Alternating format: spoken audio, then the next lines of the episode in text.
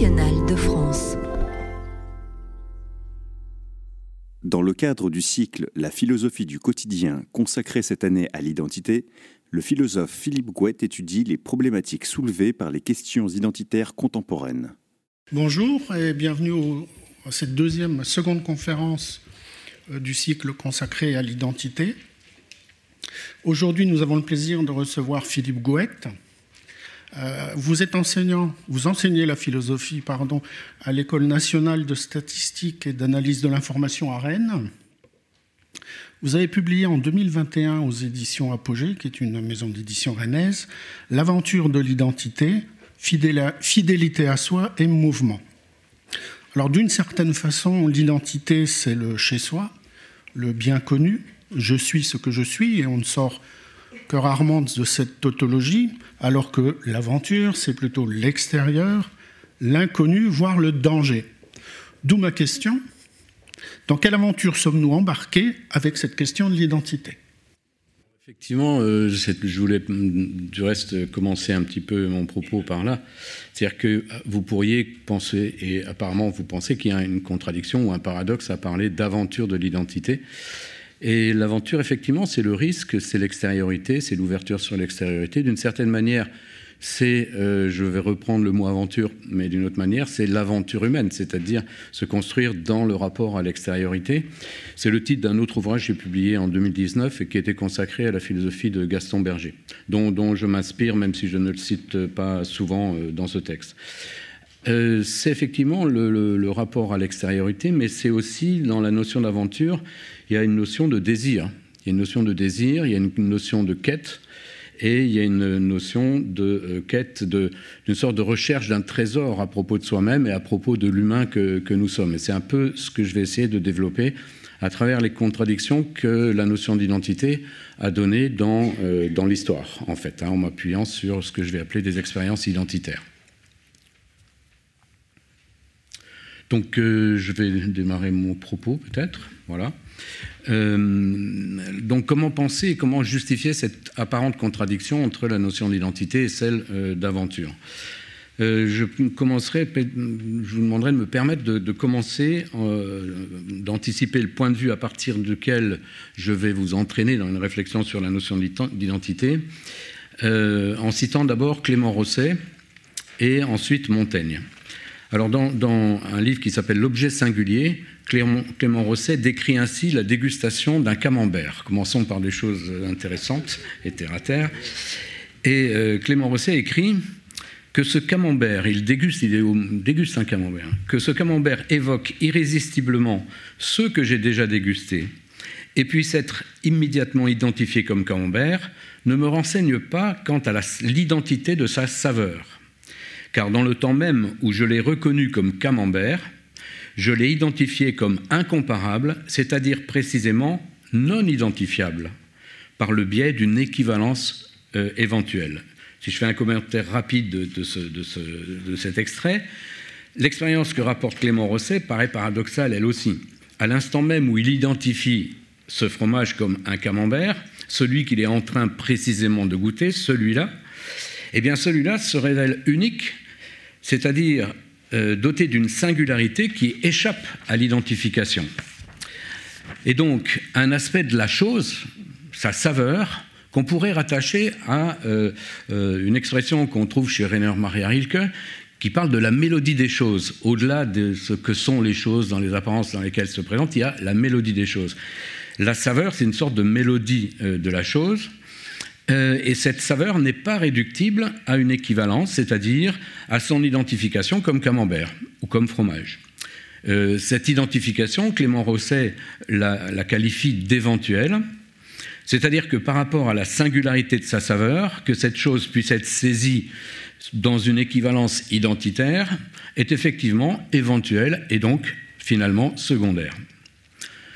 L'extrait de Montaigne maintenant. Montaigne écrit, et c'est un passage que vous connaissez sûrement, euh, il dit Au demeurant, ce que nous appelons ordinairement amis et amitié ne sont qu'accointances et familiarité, nouées par quelque occasion ou commodité, par le moyen de laquelle nos âmes s'entretiennent. En l'amitié dont je parle, donc celle-là, c'est celle, vous avez deviné, avec la Boétie. En l'amitié dont je parle, elles se mêlent, elles se confondent l'une l'autre d'un mélange si universel qu'elles effacent et ne retrouvent plus la couture qui les a jointes. Si on me presse de dire pourquoi je l'aimais, je sens que cela ne peut s'exprimer qu'en répondant parce que c'était lui, parce que c'était moi.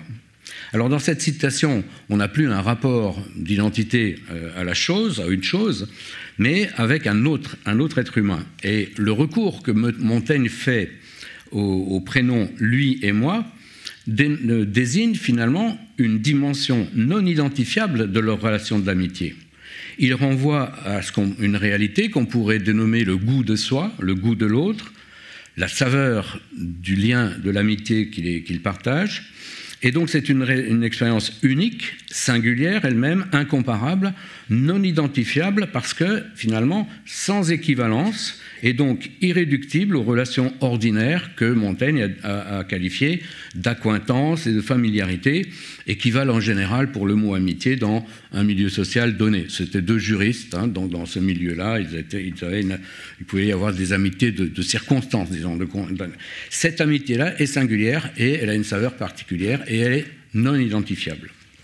Alors, le concept d'identité, euh, connaît également euh, des, fragilités, deux formes de fragilité pour, quand on y réfléchit.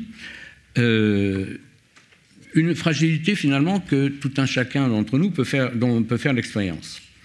C'est celle de se trouver au carrefour d'un kaléidoscope identitaire qui ont des consistances, des identités qui ont des consistances diverses.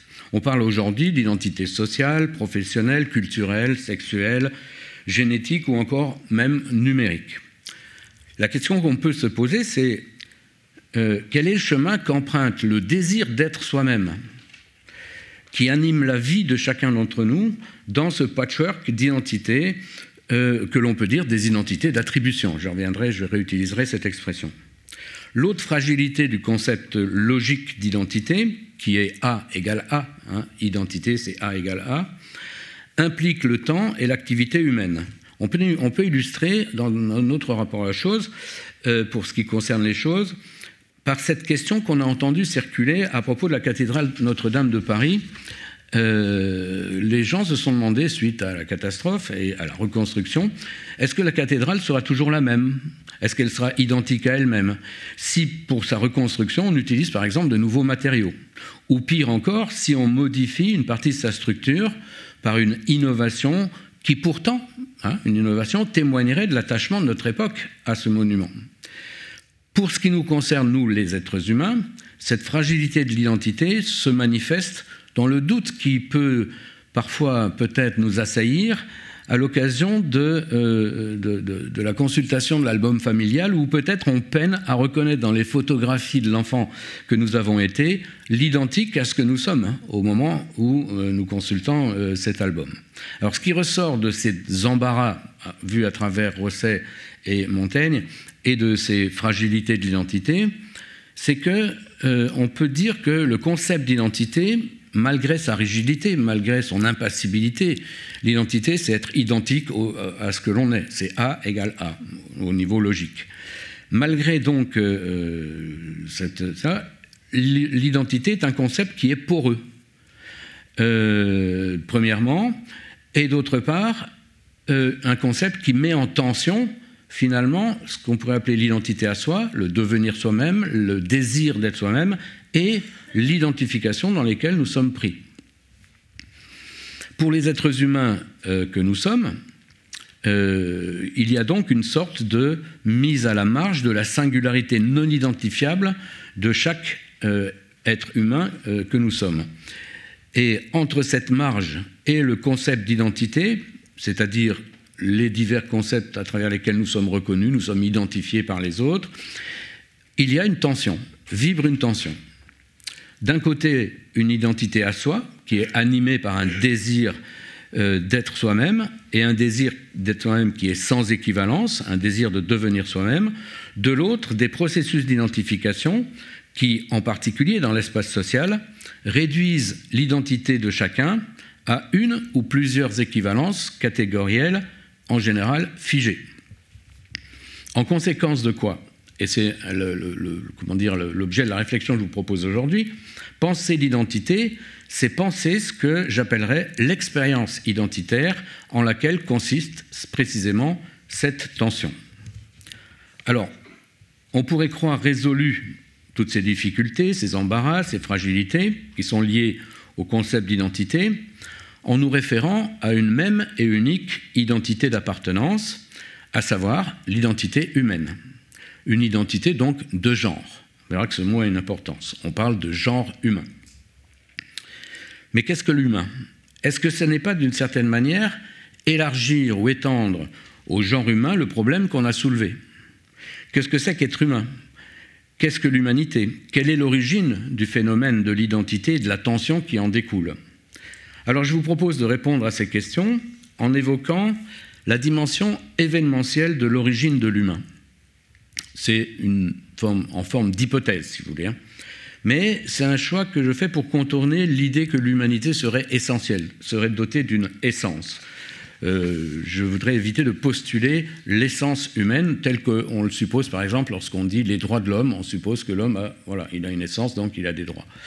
Et je voudrais euh, substituer à cela euh, l'hypothèse que l'humain est à l'origine un événement, pas une essence, mais un événement, et un événement singulier. C'est l'apparition, l'émergence à la surface de la Terre d'une nouvelle et inédite allure de la vie.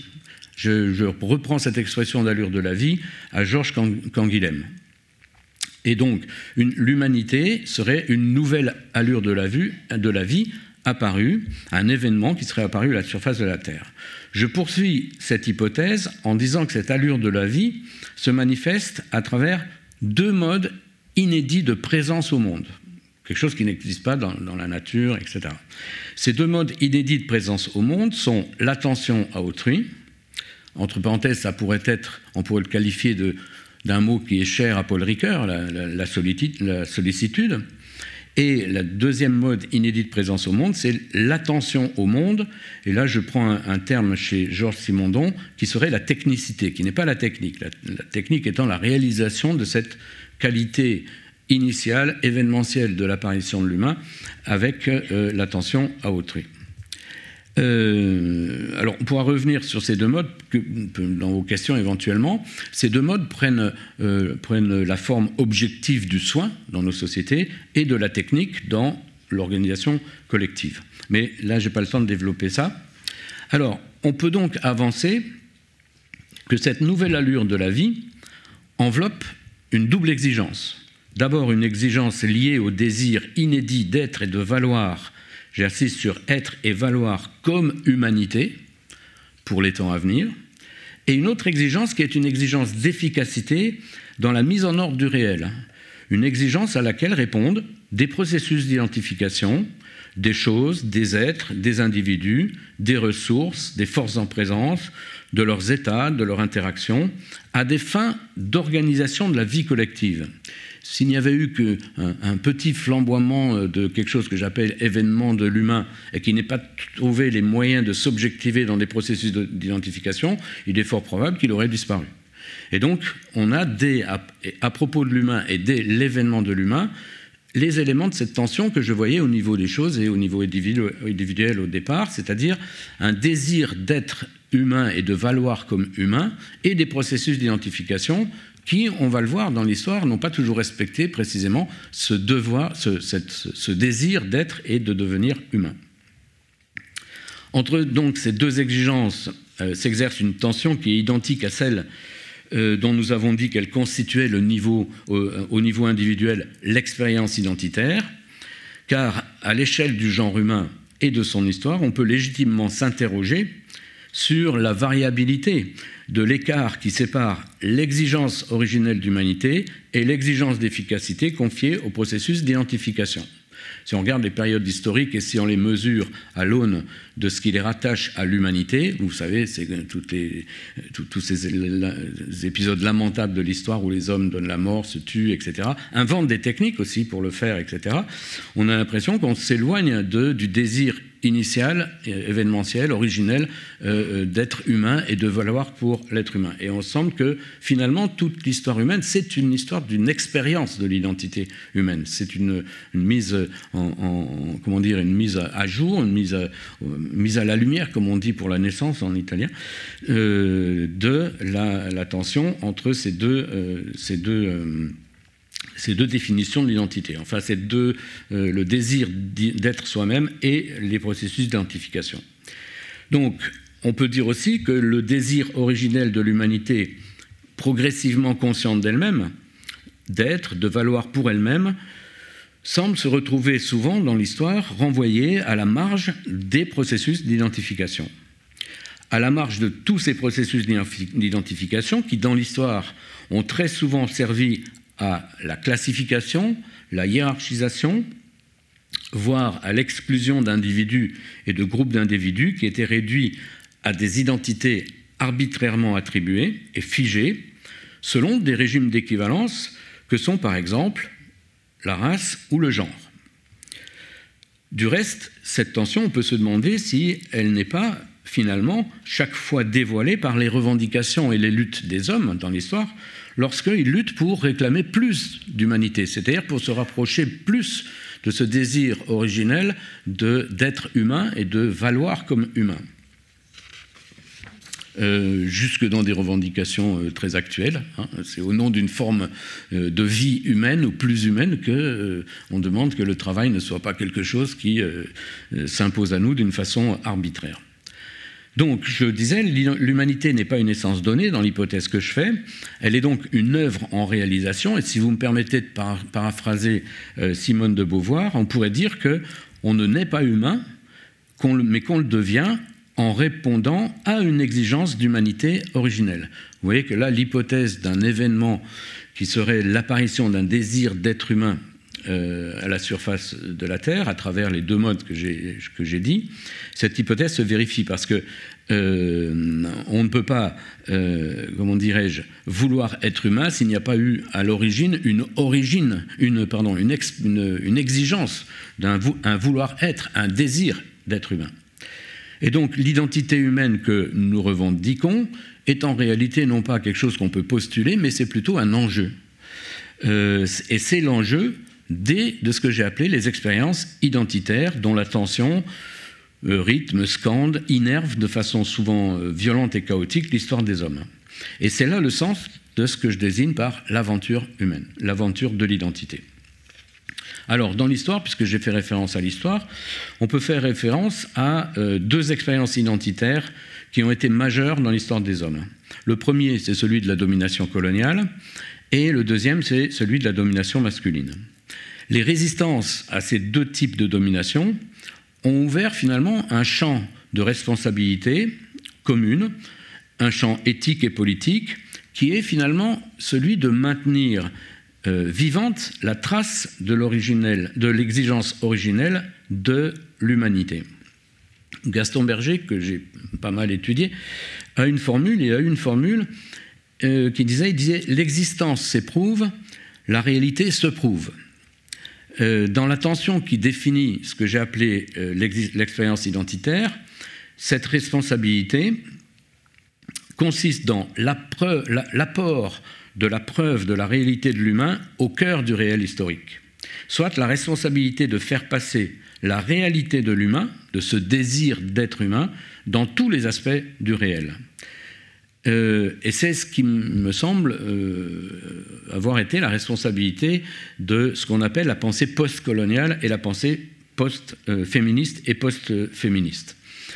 Euh, le but de mon propos, c'est pas seulement de, dénoncer hein, ce qui s'est passé, les périodes coloniales et, les, expériences de domination coloniale, domination, mais à partir de la dénonciation, montrer comment la pensée, dans les résistances qui se sont faites, a débouché, c'est notre, notre actualité, sur une réflexion sur l'identité qui est une réflexion qui vise l'émancipation de l'humain en nous, en chacun de nous. Voilà. Et donc, c'est ce que j'appelle l'aventure. Alors, à propos du colonialisme et ensuite du post-colonialisme. Euh, les colonisations, elles appartiennent à l'histoire des hommes, elles constituent des situations historiques euh, au sein desquelles les hommes font l'épreuve d'une existence qui est dominée par la violence de la conquête, par la ensuite par la discrimination, la négation, la relégation, l'humiliation et la dépossession de soi, la dépossession, d'une certaine manière du désir d'être humain. Euh, si on fait juste un, rapidement vocabulaire, la colonisation, c'est l'exploitation, la domination et l'occupation de l'espace d'un peuple par un autre. Le colonialisme, quant à lui, c'est une idéologie euh, bon, qui se dévoile très certainement au XIXe siècle, même s'il y a des textes qui précèdent, et euh, qui justifie, qui a pour but de justifier la colonisation historique. Le colonialisme, c'est la théorisation d'un régime d'autorité qui impose une grille de lecture des relations des hommes au monde et des relations des hommes entre eux, en vue de fonder la légitimité de la domination d'une raison euh, coloniale. Et à ce titre, l'idéologie colonialiste est un, j'appellerais ça un paradigme dont le spectre se trouve jusqu'à nos jours mobilisé pour penser de façon critique tout aussi bien toute, toute, forme de domination, tout aussi bien la domination masculine que les discriminations sociales, sexuelles, culturelles, mais aussi l'exploitation systématique de la nature par les hommes. À un moment, ça a été même, c'est dans les années 70, en 77, un anthropologue, Gérard Mandel, a fait paraître un, livre qui s'appelait euh, Pour décoloniser l'enfant. Donc vous voyez, c'est un paradigme, qui, le colonialisme, qui peut fonctionner sur plein de problèmes de, domination, de hiérarchie, etc. Alors, j'utiliserai donc ce paradigme comme un spectre finalement, hein, pas, seulement pour la colonisation. Euh, cela laisse entendre que le colonialisme comme idéologie ou comme mentalité se maintient en des ramifications protéiformes plus ou moins dissimulées au-delà du fait historique de la colonisation. Donc euh, l'idéologie colonialiste se maintient au-delà de ça, jusque dans les sociétés modernes. Telle est du moins l'actualité de ce qu'on désigne comme la question coloniale et qui interroge l'identité, les relations des personnes différentes vivant dans les sociétés modernes mais cela laisse entendre plus sûrement que les processus d'identification indispensables à l'organisation de la vie commune et des relations entre les êtres sociaux sont susceptibles d'une dérive qui, trouve sa source dans une instrumentalisation, dans leur instrumentalisation, à des fins de domination, d'assignation des individus. Ainsi, à l'instar des peuples et des individus colonisés, les femmes, les personnes homosexuelles, les personnes transgenres, les étrangers sont-ils perçus comme autant de présences malléables dont la seule identité reconnue est celle de la marque imprimée par le sceau d'un pouvoir d'identification? En quoi consiste cette instrumentalisation? Elle, comporte euh, deux aspects. le premier consiste à imposer à autrui des identités d'attribution et d'assignation dégradantes et humiliantes, en occultant la référence à l'événement originel de l'humain, ce qui fait dire à Franz Fanon, à propos de la colonisation, le langage du colon, lorsqu'il parle du colonisé, est un langage zoologique. Le, le second aspect consiste, à l'inverse, en une mystification hégémonique. L'autorité hégémonique, dans le paradigme colonialiste, justifie les processus d'identification discriminatoire en invoquant la une transcendance, ça peut être le bien, le progrès, l'humanité. Au nom de ces trois modes de transcendance, la colonisation impose une légitime mise sous tutelle des individus et des peuples qu'elle a préalablement identifiés comme mineurs ou inférieurs. La mystification consiste alors à présenter la domination hégémonique comme la seule voie d'élévation vers l'humanité. Euh, ce, qui veut dire que cette domination hégémonique s'approprie le devenir humain euh, en le dépossédant des gens qui sont dominés et en leur imposant la voie vers cette, euh, ce devenir humain qui est proposé de façon hégémonique. Le, spectre large du paradigme colonialiste impose la responsabilité donc d'une vigilance prospective à l'égard de la tension vécue par les personnes que nous sommes chacun entre les identités auxquelles nous pouvons nous voir assignés et le désir singulier, non identifiable, d'être et de valoir comme être humain. Parce qu'aucune réalisation de soi ne peut être effective dans le repli sur soi, dans l'isolement psychologique, idéologique ou communautaire, cette responsabilité consiste d'abord en une résistance positive, œuvrant pour les temps actuels, œuvrant pour les temps actuels à décoloniser l'esprit. C'est le titre d'un ouvrage d'un écrivain contemporain kényan qui s'appelle Ngugi wa Thiong'o. Cette responsabilité réside ensuite dans une attention respectueuse à tous les êtres considérés comme des modes singuliers d'humains, mais euh, on peut l'étendre à d'autres. Euh, et ces modes singuliers d'être humain, c'est ce que Donna Haraway appelle l'altérité en relation. Nous sommes tous des altérités en relation. Et euh, il, est évident, il, est évident, que si l'on on, prive une personne, on le dépossède de son désir propre à lui d'être humain, on, le, on, le, fait en général en, en faisant une altérité, mais en coupant toutes les possibilités de relation qu'il peut avoir avec l'autre, c'est-à-dire en, en l'enfermant. Alors, on verra un peu à la fin, mais c'est un, danger qui, d'ailleurs euh, menace même les personnes qui aujourd'hui, sous des formes de communautarisme par exemple, euh, revendiquent euh, des luttes hein, pour la liberté, pour la reconnaissance, etc. C'est un piège dans lequel on peut facilement tomber. et donc, cette responsabilité, elle s'argumente dans la pensée postcoloniale. Cette pensée postcoloniale, elle, assume, c'est elle qui a assumé dans l'histoire, la poursuite de l'aventure de l'identité humaine sur le chemin de son émancipation. Alors, ce que met en avant la pensée postcoloniale, c'est qu'il n'y a pas d'identité qui, ne soit, qui ne soit pas une identité d'altérité en relation à soi-même et aux autres. Or, une des caractéristiques du paradigme colonial, c'est l'objectivation identitaire qui se concentre sur l'autre comme s'il était une entité fermée sur elle-même et coupée de ses dispositions et de ses facultés relationnelles. Euh, c'est ainsi qu'au XIXe siècle, on voit, on voit l'apparition d'une anthropologie euh, scientifique à laquelle fut d'abord subordonnée l'ethnologie. L'autre devient un objet d'observation, figé, épinglé dans un discours scientifique dominé par, euh, à cette époque par le courant de pensée positiviste. Émerge alors la notion de race comme concept scientifique, hein, avant d'être. Euh, dans le cadre de la création, c'est en 1859, par quelqu'un que vous connaissez peut-être, qui est Paul Broca, de la Société d'anthropologie. Euh, confirmant cette objectivation de l'identité de l'autre, euh, un philosophe contemporain, Olivier Ray, fait remarquer que, dans un livre qu'il a appelé Quand le monde s'est fait nombre, en 2016, il écrit Il est significatif que les premiers recensements exhaustifs concernèrent non les métropoles, mais les colonies, où la volonté de dénombrer n'entrait pas en conflit avec le principe de légitimité du pouvoir. Alors quand il dit cette volonté de dénombrer, c'est les premiers pas des usages de la statistique. Hein, j'ai découvert ça justement à l'ENSAI dans certains documents. Ce qui veut dire qu'on a une attention, cette pensée hégémonique coloniale, elle a une attention qui vise à enfermer l'autre dans une objectivation. Alors, cette époque, la même époque, hein, ce 19e siècle, on à l'époque également de des exhibitions ethnographiques, comme l'exposition universelle, que l'on a pu qualifier ensuite de, de, zoo humain. Euh, les processus d'identification que ce soit dans la science, que ce soit dans ces expositions, qui étaient soutenues d'ailleurs par la Société euh, d'anthropologie de Paris, hein, euh, les expositions universelles. Euh, ces processus d'identification, ils sont totalement expurgés de toute référence à la dimension spirituelle et métaphysique des hommes qu'on observe, qu'on mesure et qu'on classe. Achille Bembe, un philosophe lequel je reviendrai, contemporain, un historien plutôt contemporain,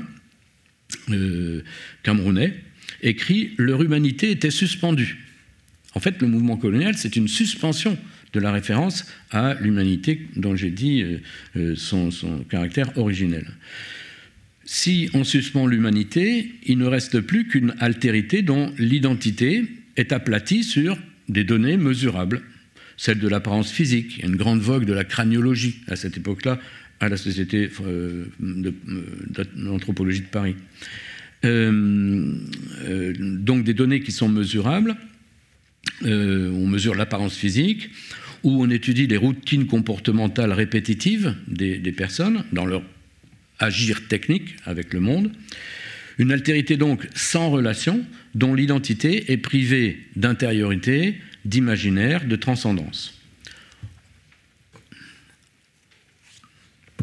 En conséquence de quoi, et c'est un fait important pour la suite, le paradigme colonialiste, soutenu par l'alibi scientifique de l'anthropologie naissante, condamnera le métissage comme une relation susceptible d'être un facteur de dégénérescence, de régression et une menace de perte d'identité pour la race des colons qui considèrent qu'ils sont en train de faire œuvre de civilisation. Vous voyez que les théories du remplacement ne datent pas euh, d'aujourd'hui. Hein. Au XIXe siècle, on avait déjà formulé avec appui scientifique ce genre de choses. L'autre, dans ce cas-là, n'est plus seulement une altérité à laquelle les processus d'identification scientifique dénient l'humanité d'être, euh, il n'est plus que cela, dénie euh, l'humanité d'être des êtres en relation.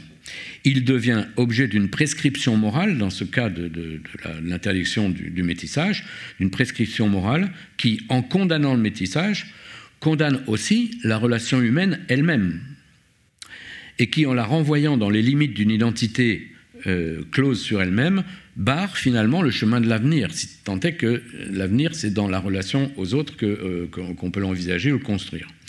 Donc, dans ce cas-là, ce que j'appelle l'aventure de l'identité humaine se trouve figée, elle se trouve bloquée dans l'impasse stérile de l'hégémonie et de la domination euh, coloniale. Au-delà de toutes les condamnations qu'on peut faire hein, du colonialisme, etc., et qu'il faut faire, euh, ce qui est, à mon avis, important, c'est comment ces, moments historiques, et on peut le dire de la domination masculine aussi, sont des moments quelque peu, on pourrait presque dire, stupides ou crétins, dans la mesure où ils figent et ils bloquent totalement l'aventure de l'identité humaine, ce que, si on considère l'identité comme euh, quelque chose en devenir, un désir de devenir soi-même. Euh, la pensée postcoloniale, à partir des mémoires que l'on conserve du paradigme colonial, elle, elle va déforcer l'étau, elle va débloquer cette impasse. Elle y parvient en orientant la réflexion vers la notion de relation, vers la considération de chaque être humain comme une altérité en relation. En faisant valoir pour chaque être humain son identité d'altérité en relation, la pensée coloniale crée les conditions d'une réappropriation de l'expérience identitaire, c'est-à-dire les conditions d'une réappropriation de la tension inévitable entre le désir d'être soi-même et de valoir comme être humain et les identités d'attribution et d'assignation imposées euh, de façon diverse aux individus et aux peuples dominés dans l'histoire. Penser l'altérité en relation, c'est donc penser l'identité dans les termes de l'ouvert, de la rencontre et de l'avenir. La pensée postcoloniale hérite de ces thématiques forgées dans la résistance au colonialisme par beaucoup d'écrivains, poètes, philosophes, artistes et hommes politiques. On peut citer évidemment Senghor, Aimé Césaire, Alioune Diop ou encore le poète Léon euh, Gontran Damas, qui sont les figures fondatrices du mouvement de la négritude et qui ont élevé l'expérience identitaire de la tension entre le désir d'être soi-même et les processus d'identification qui étaient imposés à ces peuples, ils ont élevé cela à une réflexion sur l'identité humaine comme enjeu et sur l'aventure que cette identité poursuit. Et ça, c'est leur responsabilité. Hein. C'est l'honneur finalement de la pensée postcoloniale. La négritude est un mouvement, mais c'est surtout un effort pour sortir de l'impasse du paradigme colonial, où la pensée de l'humain se trouve aliénée. Ce mouvement, cet effort, procède d'une affirmation de soi face à l'autre. Mais, comme le montre dans une interprétation qu'il fait de, de, Senghor, comme le montre le philosophe Suleiman Bachir Diagne, la négritude n'est pas la théorie d'un face-à-face pétrifié entre deux identités, ou il n'est pas non plus la théorie de la réification des identités, mais au contraire, je, je cite Suleiman Bachir Diagne, la visée d'un monde métis, et qui ne le serait pas par les accidents de la rencontre, mais dans la compréhension advenue que le métissage est un devoir-être. Vous voyez, on est à front renversé avec euh, ce qu'on disait du métissage dans la pensée euh, coloniale. La pensée postcoloniale hérite donc, avec les œuvres de la négritude, là je parle de la pensée postcoloniale, pas de la pensée euh, telle qu'aujourd'hui, un problème qui est un chantier toujours actuel et qu'on peut formuler dans cette question. que signifie penser l'identité humaine dans sa prétention à l'universalité en termes de métissage C'est la question sur laquelle débouche finalement la, pensée postcoloniale et les pensées postcoloniales d'aujourd'hui. Pour, euh, si je cite à nouveau Souleymane Bachir il dit que pour euh, Léopold Sédar Senghor, le métissage est tout à la fois un fondement et finalité de la civilisation. Il est fondement parce que toute civilisation humaine n'est telle que parce que métisse. Alors on comprend maintenant l'impasse à laquelle l'aventure de l'identité humaine était condamnée par le tabou du métissage dans l'idéologie coloniale. Autrement dit, le métissage est ce qui en chaque culture vivante est le plus originel. C'est en cela qu'il est un fondement. Et euh, il est donc fidélité au désir originel d'humanité dont nous avons vu qu'il émerge comme une nouvelle allure de la vie, dont l'un des deux modes était précisément l'attention à autrui. Donc déjà une forme de, métissage. Dans le, on verra la, pensée conséquente de Suleiman Bachir Diane dans ses derniers ouvrages que je citerai à la fin. Mais le métissage est aussi une finalité. Ce qui est en jeu, c'est l'identité humaine universelle, et en même temps, on considère dans cette pensée que l'identité humaine est un projet dont la dynamique n'exclut aucune manifestation singulière de l'humain, mais s'adresse bien plutôt à chacun en une incitation à la relation, à ce que Aimé Césaire définissait comme la rencontre du donné et du recevoir. Et en cela, c'est ce que dira Senghor, le métissage est un devoir-être. Alors, cette conception de l'humanité universelle conçue comme un, horizon euh, commun vient en contradiction avec celle d'un universel postulé dans la culture européenne. Euh, un universel postulé élevé au rang de critère de discrimination entre les cultures humaines, bien souvent. Et en son nom, même un grand philosophe de l'altérité qu'est euh, Emmanuel Levinas porte le jugement suivant dans un livre qui s'appelle L'humanisme de l'autre homme, 72. Il dit, et c'est très étonnant d'entendre ça dans la, bouche de, de, Lévinas, il dit la sarabande des cultures innombrables et équivalentes. Oui, processus d'identification, toutes les cultures autres que la nôtre sont équivalentes. Donc il dit, la sarabande des cultures innombrables et équivalentes, chacune se justifiant dans son propre contexte crée un monde certes désoccidentalisé, mais aussi un monde désorienté. Sous-entendu, la boussole, l'orientation du monde, du monde humain, ce n'est que l'Occident, ce n'est que la conception de l'universel produite par l'Occident. En 1949, Alioune Diop, dont euh, vous savez qu'il est le fondateur des, éditions Présence africaine, il a été le premier traducteur de l'ouvrage du père Tempels euh, sur euh, les Bantous, Hein, la philosophie bantou.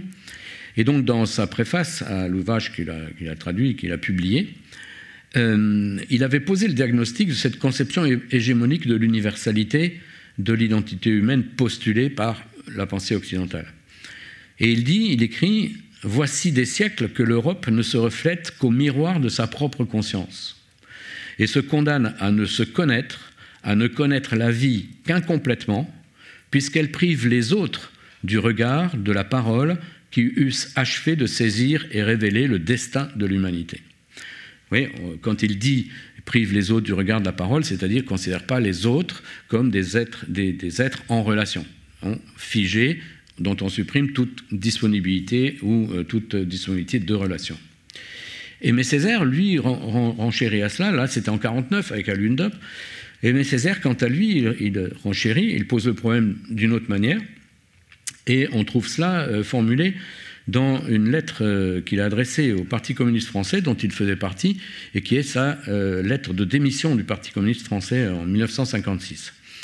Et il a posé cela dans, les termes dans lesquels il nous est permis aujourd'hui de penser la sortie du paradigme colonial et l'horizon d'une conception non hégémonique de l'universalité. Ces termes sont singuliers, particuliers, universels. Et il écrit un fait à mes yeux capital est celui-ci, que nous, hommes de couleur, en ce moment précis de l'évolution historique, avons dans notre conscience pris possession de tout le champ de notre singularité et que nous sommes prêts à assumer sur tous les plans et dans tous les domaines les responsabilités qui découlent de cette prise de conscience. Il y a deux, et ça c'est important, il y a deux manières de se perdre. Par ségrégation murée dans le particulier ou par dilution dans l'universel. Ma conception de l'universel est celle d'un universel riche de tout le particulier, riche de tous les particuliers, approfondissement et coexistence de tous les particuliers. L'espèce d'alternative devant laquelle nous met Aimé Césaire, hein, on peut se perdre soit en s'enfermant dans le particulier, Aimé Césaire ici est un bon argument pour tout ce qui concerne ce qu'on appelle aujourd'hui des replis euh, communautaires, ou se perdre dans un universel qui serait postulé. On se perdrait, c'est-à-dire on abandonnerait toute forme de, désir particulier ou singulier, je préfère singulier, désir singulier d'être soi-même et de euh, devenir soi-même. Un universel riche de tous les particuliers, ben, c'est une autre définition du métissage non pas comme un fait ou comme un accident, comme disait Suleiman Bachir Diagne, mais comme un devoir-être, comme euh, le dira euh, Léopold Senghor, un devoir-être nécessaire à la construction de l'identité humaine dans la relation, dans l'attention à l'autre et dans l'attention au monde. Et, et Senghor euh, écrira d'ailleurs Chacun doit être métisse à sa façon. C'est très intéressant parce que c'est une manière d'éviter que la notion de métissage soit récupérée comme une forme d'universel euh, général qui s'imposerait à tout le monde. Le fait que nous dussions être euh, chacun à notre façon est une manière de reconnaître la singularité de chaque individu et non pas de la noyer à nouveau dans une nouvelle forme d'universel qui, qui, se dirait métis. métis. La pensée postcoloniale exprime pour l'époque contemporaine le problème qui conditionne la visée d'une universalité de l'identité humaine dans des termes que je reprends cette fois-ci à Édouard Glissant. Là, on, arrive à notre période hein, où des penseurs d'aujourd'hui ont hérité de, euh, de, de tout ce qui s'est passé pendant la période coloniale, et ils le reformulent d'une autre manière. Et Glissant, c'est dans un livre qui s'appelle Introduction à une politique du divers, il écrit dans le panorama actuel du monde, une grande question est celle-ci. Comment être soi sans se fermer à l'autre? Comment s'ouvrir à l'autre sans se perdre soi-même? Ils reprennent euh, ce que l'on a vu, euh, par exemple, avec Aimé Césaire. Et c'est le problème finalement qui est au cœur euh, du propos que je tiens là aujourd'hui. Face à cette question, Édouard Glissant va forger, forge et mobilise les notions d'identité-relation, j'avais dit altérité en relation, altérité relation. Euh, les concepts de créolisation, qui précisent finalement le concept de métissage, la notion de métissage, à partir de l'universalisation des expériences identitaires dont il a récupéré les témoignages dans la vie des langues dans les Caraïbes. Euh, quel est le but de, Glissant, qui est quelqu'un de très subtil? Son but, c'est, il dit, c'est de déjouer les manœuvres de l'identique. C'est une expression hein, de, glissant. Les manœuvres de l'identique, c'est toutes ces manœuvres qui voudraient catégoriser, enfermer, replier, aplatir peut-être les identités et le désir singulier d'être humain dans, des allures de la vie qui peuvent être extrêmement diverses, de les aplatir sur ce qu'on a appelé tout à l'heure des régimes d'équivalence et qui justifieraient des processus d'identification qui figeraient les gens à l'intérieur de euh, ces identités. C'est ça, déjouer les manœuvres de l'identique. Et euh, il écrit aussi d'autre part, c'est un peu sa méthode, euh, il dit ce n'est pas distraire l'identité que de questionner l'identique. Questionner, c'est embêter l'identique, hein, dire bah non, l'identique ça marche pas bien, il y a de la singularité, etc. Euh, ce n'est pas distraire l'identité, ce n'est pas distraire la réflexion sur ce que c'est qu'avoir une identité humaine. Au contraire, ça va être l'enrichir. Alors, à cette question posée, je vais citer quelques auteurs d'aujourd'hui. Euh, à cette question euh, posée par Édouard Glissant, Suleiman Bachir Diagne répond qu'être soi-même, c'est se découvrir dans la langue de l'autre. Et dans cette découverte, voir surgir un aspect inattendu de notre commune identité humaine. Euh, on ne postule plus l'identité humaine comme donnée, et comme par principe on la partagerait avec les autres, non.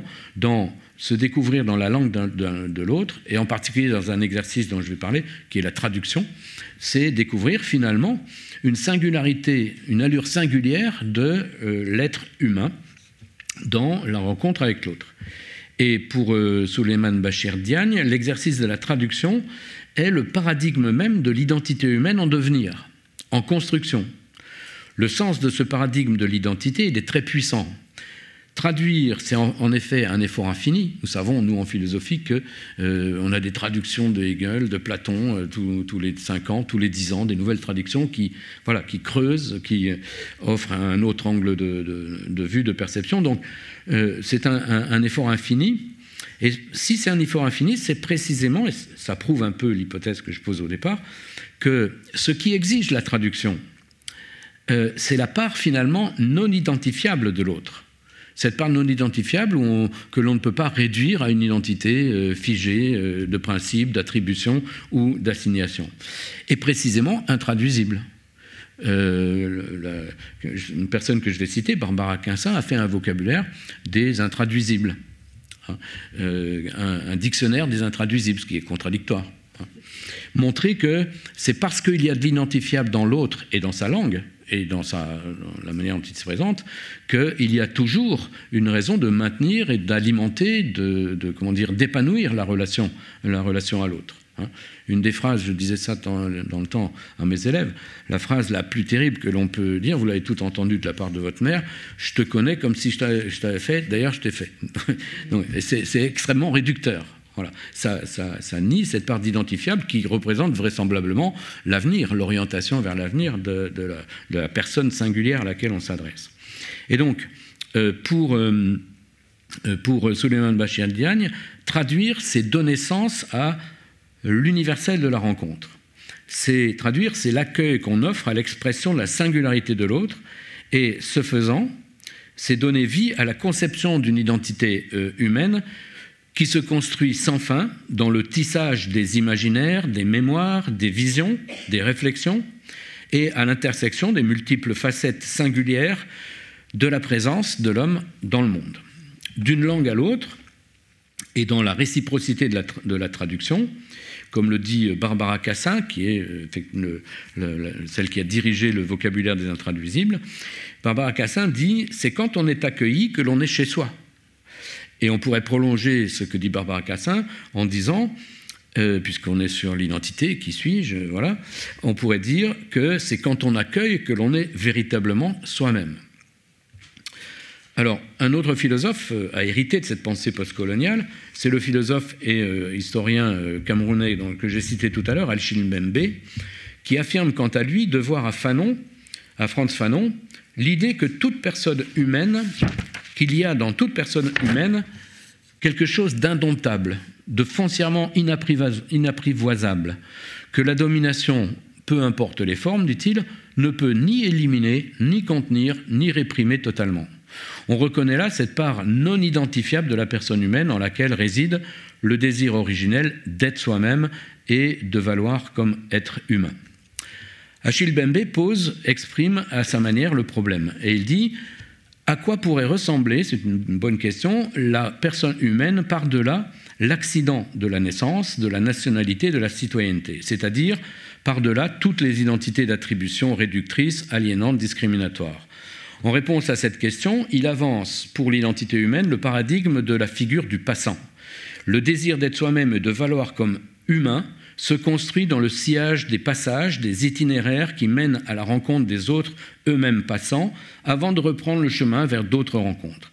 En sorte que, comme il dit, je le cite, devenir homme dans le monde, il met des tirets, n'est ni une question de naissance, ni une question d'origine ou de race, c'est une affaire de trajet, de circulation, de transfiguration. C'est dans un livre qui s'appelle Politique de l'inimitié, publié en 2016.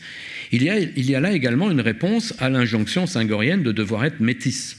Le métis serait la figure ultime de l'identité universelle humaine et il émerge dans l'entrelacement des passages et des rencontres. Si l'on en vient maintenant à la deuxième expérience identitaire majeure euh, qu'est la domination masculine, on peut dire que si on jette un regard en arrière sur la longue histoire de la place des femmes dans la construction du monde, on ne peut qu'être frappé par la permanence de la référence à la nature comme critère d'identification et d'attribution des identités féminines. Depuis la philosophie grecque, la réflexion politique s'élabore sur une volonté de distinction qui en appelle, qui en appelle à un processus d'identification genrée discriminatoire. esclaves et femmes sont identifiés comme partageant une soumission à la nature dont ils ne peuvent s'émanciper. Ils sont naturellement attachés à un ordre de la nécessité, les uns par le travail, les autres par la domesticité et la reproduction, et non par un ordre de liberté. C'est ce qui justifie l'opposition à leur accès à l'espace de la citoyenneté, qui est celui de la parole des hommes libres, c'est-à-dire des seuls citoyens. On peut citer rapidement Aristote qui dit dans Politique 1 L'esclave est complètement dépourvu de la faculté de délibérer, la femme, elle, la possède, mais sans possibilité de décision, et l'enfant ne l'a que sous une forme imparfaite. Donc, la femme exerce dans ses dispositions naturelles elle exerce ses dispositions naturelles dans la subordination à l'homme libre qui lui est supérieur parce qu'il dispose d'une autorité rationnelle, d'une capacité de mesure et de décision dont elle est dépourvue. Euh, euh, on a donc euh, de façon très, très ancienne une sorte de paradigme de domination, de domination masculine qui est semblable à celui de la domination coloniale. Dans les deux cas, si vous voulez, cette domination assigne l'autre dans les limites d'une identité mineure, défaillante, qui nécessite l'exercice d'une tutelle.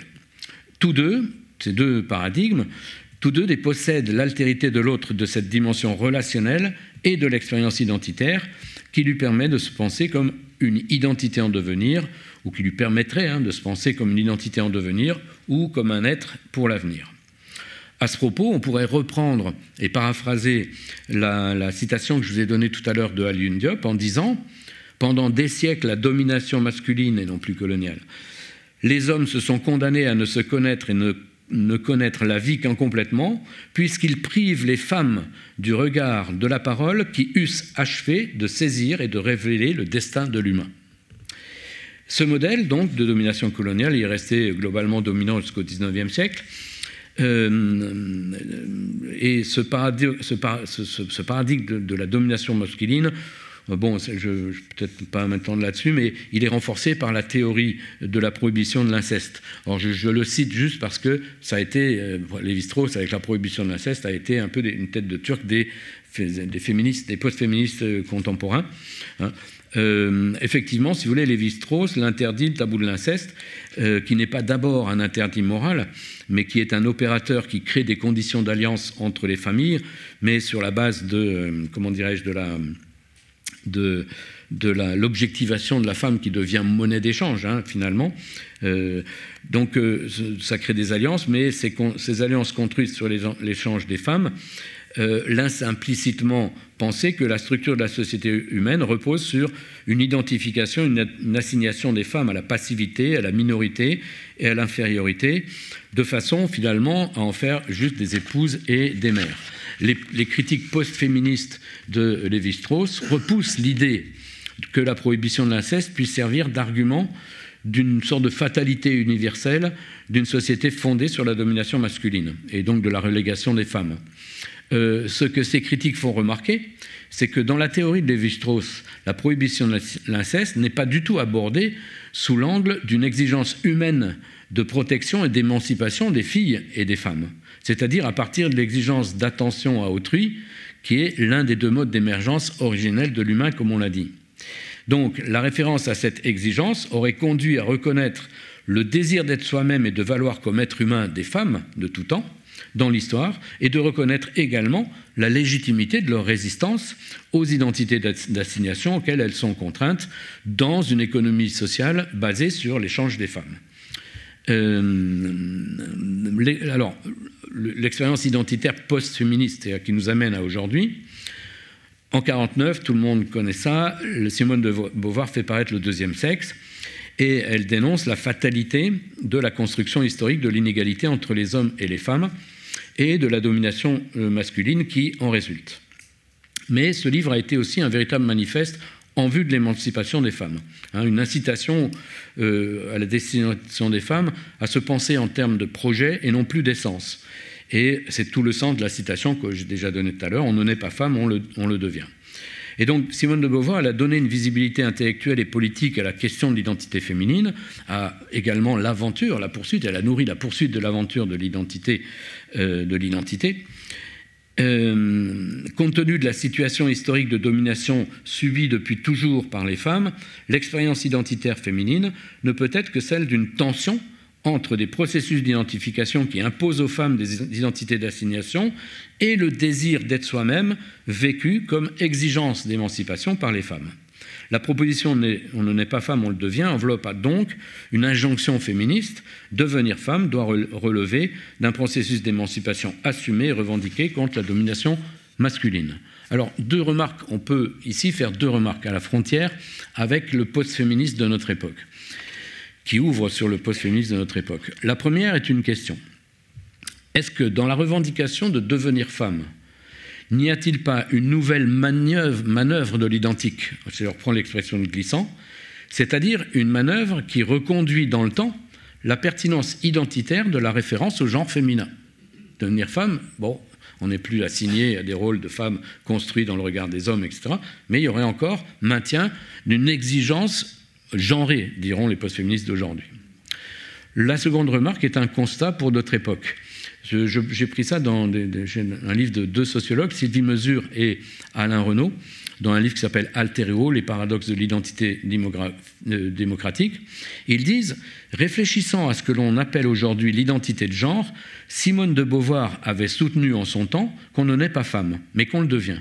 Assurément, à son insu et en toute innocence, elle formulait ainsi la plus impérieuse condition de pensabilité d'une reconnaissance libérale des identités, savoir qu'elles se puissent concevoir comme des produits de la liberté. On ne devient pas femme, on devient soi-même. Hein, c'est la, la liberté. Autrement dit, en liant l'identité féminine au devenir, et en revendiquant l'émancipation des femmes, le féminisme de Simone de Beauvoir ne se résigne pas à se figer dans la seule négation de la domination masculine. Mais à son insu, elle ouvre la porte à une multiplicité d'exigence singulière d'émancipation et à l'exigence de liberté individuelle à devenir soi-même, qui va ouvrir sur tout ce que l'on, le champ que l'on appelle aujourd'hui de la transidentité. Les mouvements post-féministes contemporains s'inscrivent dans cette ambiguïté finalement de la référence à la pensée de Simone de Beauvoir.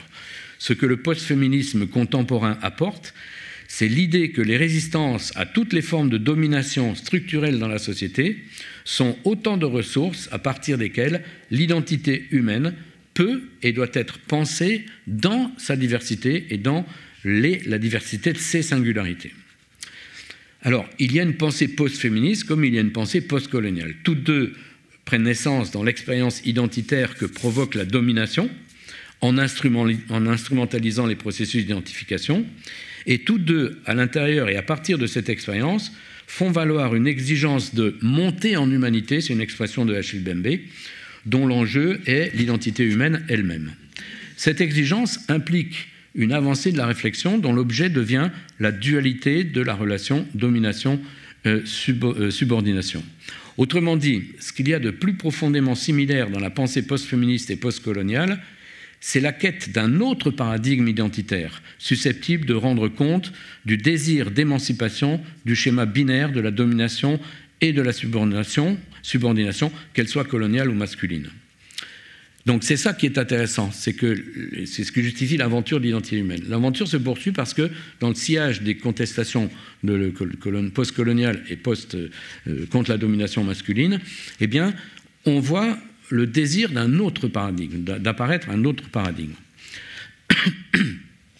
Alors, pour résumer rapidement, la pensée post-féministe à partir de la problématique de la domination masculine, elle, elle reste attachée à la déconnexion entre le sexe et le genre, masculin ou féminin, qui pour elle, euh, pour cette pensée, relève d'une construction sociale.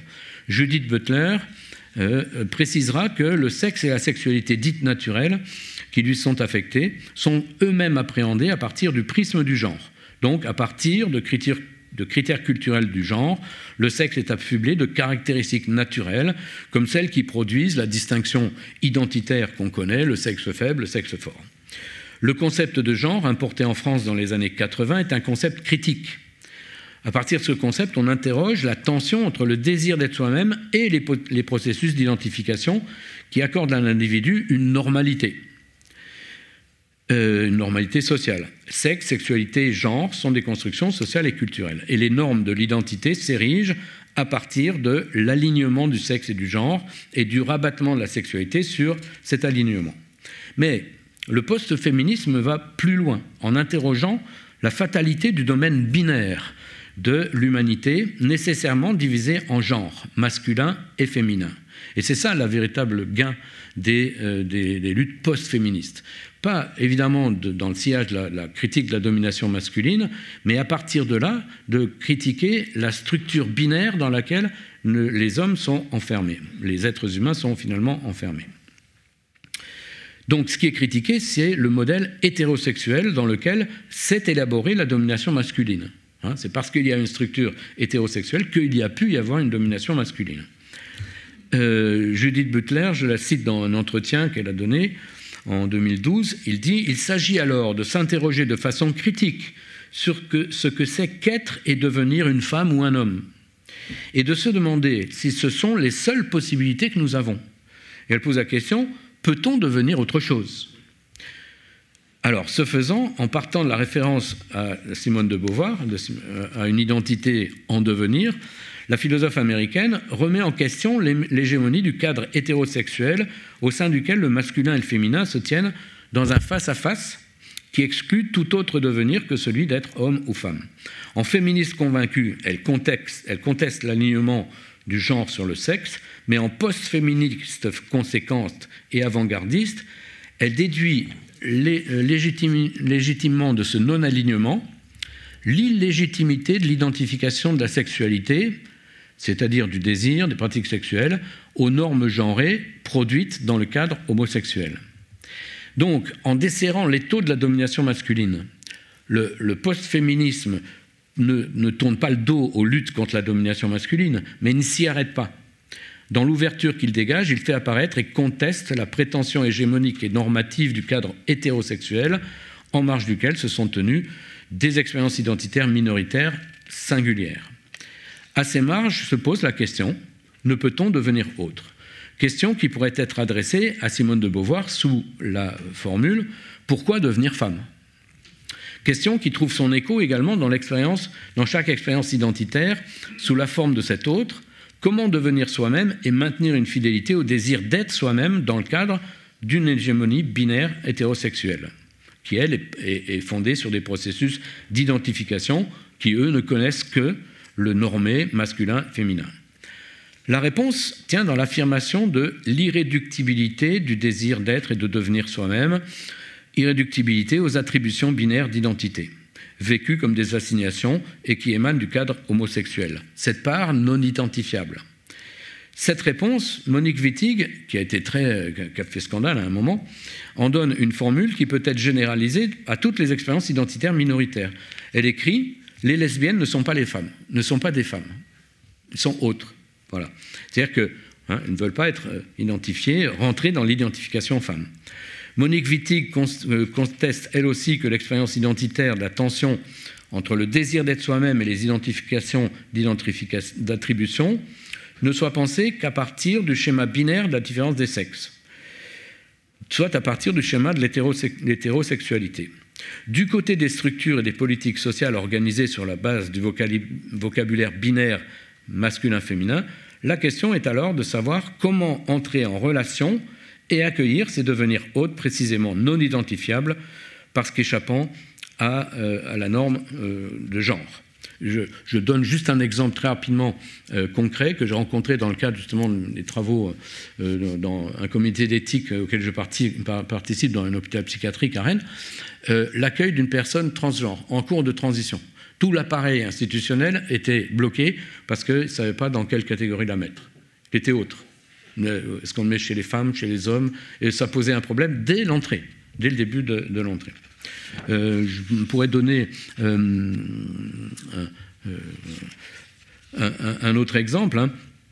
Euh, qui m'est arrivé dans mon enseignement, euh, une personne handicapée, donc une maladie dégénérative qui a, euh, comment dirais-je, des appareillages de plus en plus lourds et de plus en plus aliénants finalement, et qui, après avoir obtenu le baccalauréat, s'est engagé dans des études de philosophie et a fait un master sur une question qui pour lui était évidente, était de savoir à partir de quel degré de mécanisation, on pourrait dire, hein, euh, il, était encore un être humain et pas seulement une machine, la relation.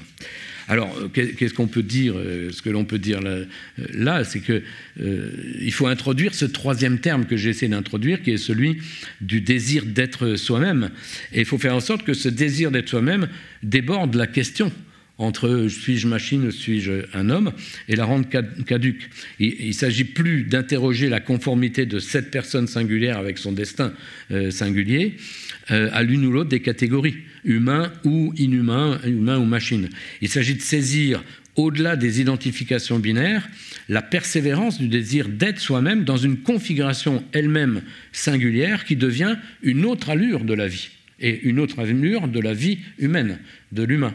Hein, euh, les, lois Kouchner tournent autour de cette idée-là, qu'une personne handicapée, euh, y compris tout son appareillage, c'est une autre allure de la vie et donc euh, qui, dans sa singularité, mérite autant de respect que toute autre allure de la vie. Donc, cette personne, on aurait pu dire, ni humain au sens d'une normalité dont l'appareillage dénonce l'absence hein, de, normalité, ni inhumain au sens de l'absence de désir qui, lui, est inhérent aux machines, cette absence de désir, mais une expérience, je reviens à mon expression, une expérience identitaire pour laquelle l'humain, en marge des critères de normalité, en marge des critères des processus d'identification, est quelque chose qu'il faut toujours construire et toujours, finalement, en reprenant euh, les expressions de Souliman Bachirdian, il faut toujours traduire, traduire en langage humain. Donc, euh, ce que l'on peut dire, c'est cette persévérance du désir qui chemine en marge et en résistance aux identifications, pose à nouveau, à nouveau frais la question de la fidélité de l'humanité, dont chaque euh, singularité humaine est porteuse.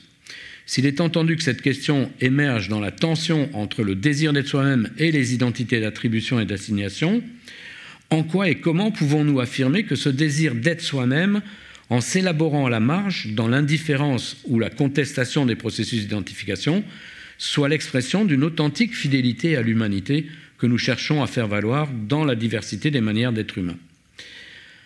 Or, on ne peut pleinement, euh, on ne peut pleinement devenir soi-même et demeurer fidèle au désir d'être soi-même, on ne peut le faire en se repliant sur soi, dans la clôture du désir sur lui-même, aveugle aux autres et au monde. Euh, je vise ici un peu ces théories qui, au nom d'une revendication, de reconnaissance d'un désir d'être humain, euh, le font dans la négation et dans l'absence de relation avec aux autres, donc dans une sorte de repli sur soi.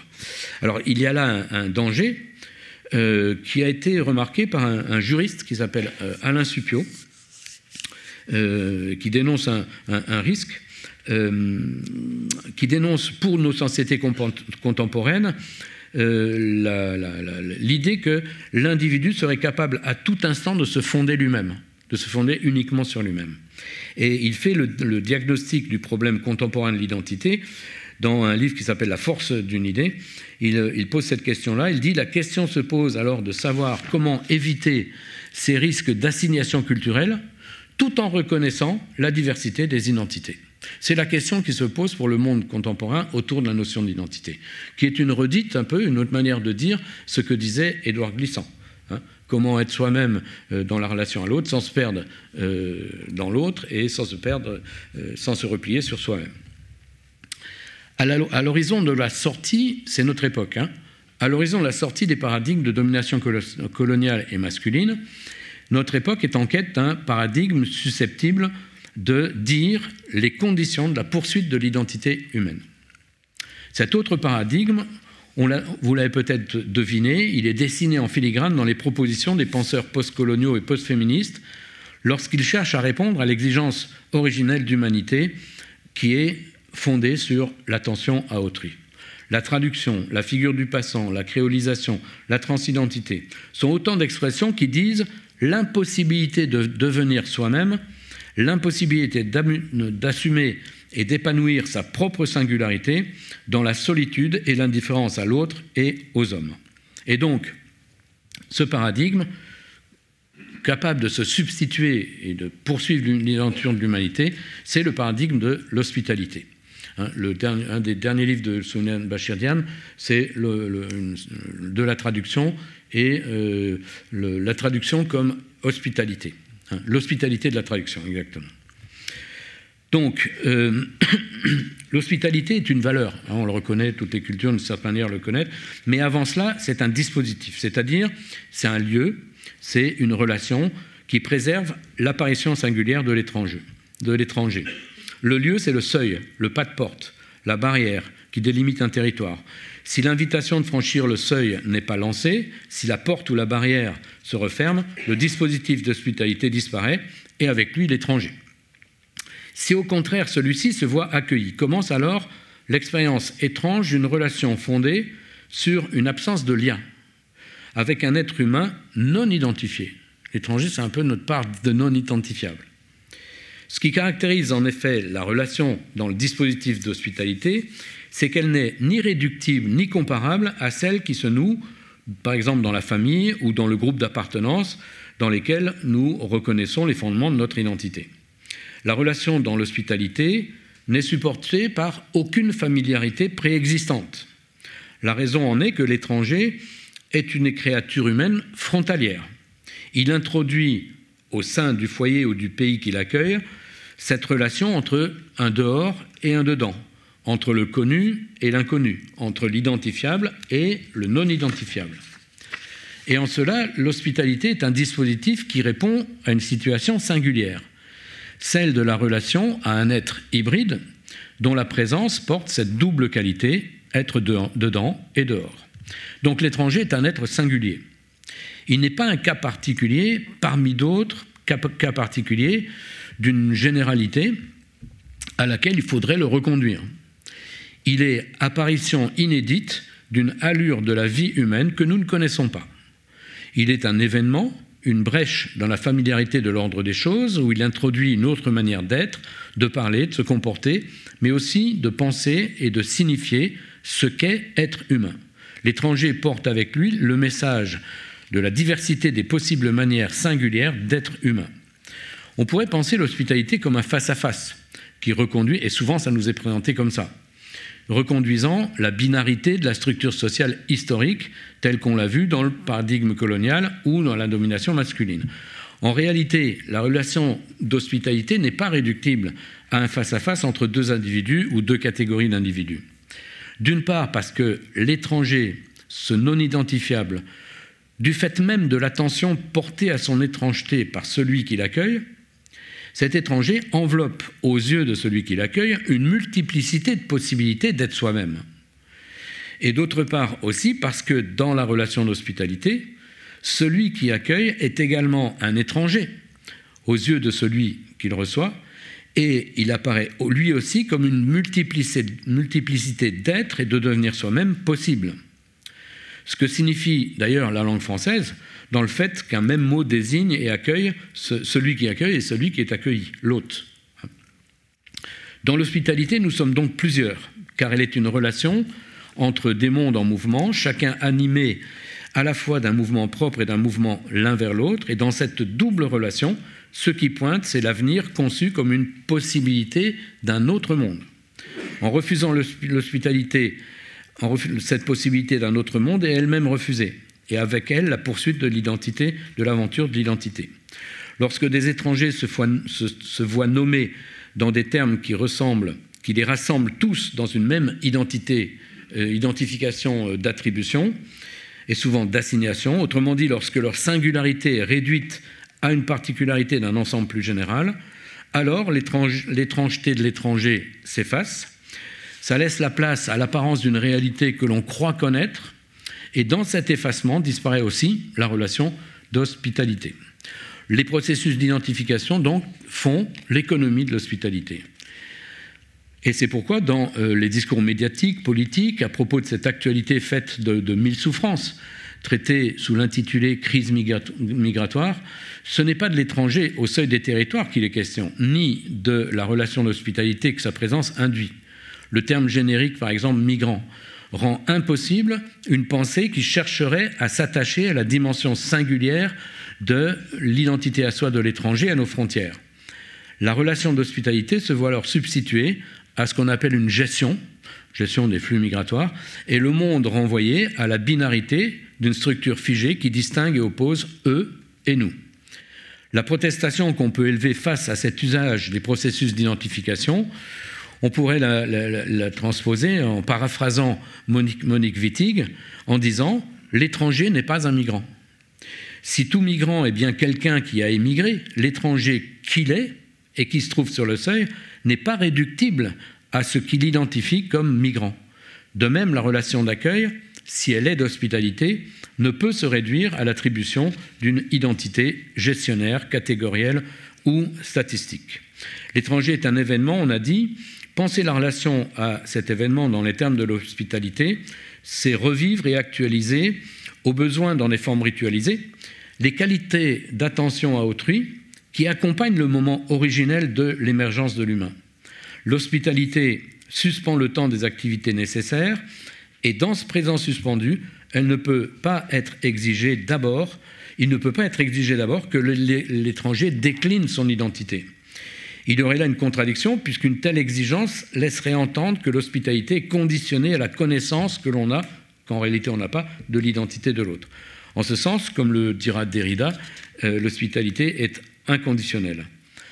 En revanche, on peut interroger le désir d'être soi-même et de valoir comme être humain de l'étranger.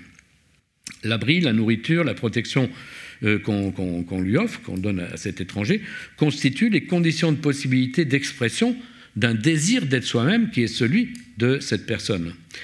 L'hospitalité témoigne alors concrètement de la permanence dans les relations humaines de la trace d'un désir originel d'être et de devenir humain à travers le mode de l'attention à autrui et de la technique hein, que l'on met à son service. La relation d'hospitalité, les rites universels d'hospitalité affirment et revendiquent l'antériorité nécessaire à la référence à l'émergence originelle de l'humain. Et donc la relation d'hospitalité est une expérience identitaire, autant pour celui qui l'accueille que pour celui qui est accueilli. Et donc l'hospitalité est une expérience partagée d'identités qui sont fragilisées et incertaines, mais elle est plus que cela, elle est la relation et le lieu en lequel l'identité humaine individuelle et collective peut être envisagée comme une construction. Ce projet euh, est traduit par l'expression de Suleiman Bachir Diagne, encore lui, qui dit faire humanité euh, ensemble. Voilà, je vais m'arrêter là parce que je crois que j'ai un petit peu trop débordé. Je vais juste terminer euh, par, en revenant à Glissant, en disant que le paradigme de l'hospitalité que l'on cherche à construire, je vais vous donner un exemple après, dit l'ouverture nécessaire à autrui, mais aussi sa difficulté. C'est à ce paradigme que se pose la question de, glissant. Comment être soi sans se fermer à l'autre? Comment s'ouvrir à l'autre sans se perdre soi-même? Accueillir l'autre en soi, n'est-ce pas en effet prendre le risque de disparaître, donc de perdre toute identité? Pour être soi-même, ne faut-il pas fermer la porte à l'étranger qui s'y présente? La réponse que le paradigme de l'hospitalité apporte est la suivante. C'est dans le refus de l'autre que l'on risque de se perdre et dans l'ouverture à l'autre que l'on est soi-même lorsque on découvre dans l'autre sa propre immensité, c'est-à-dire sa propre part de non identifiable. Cette, dernière citation est de Rainer Maria Rilke. Voilà, je vous remercie.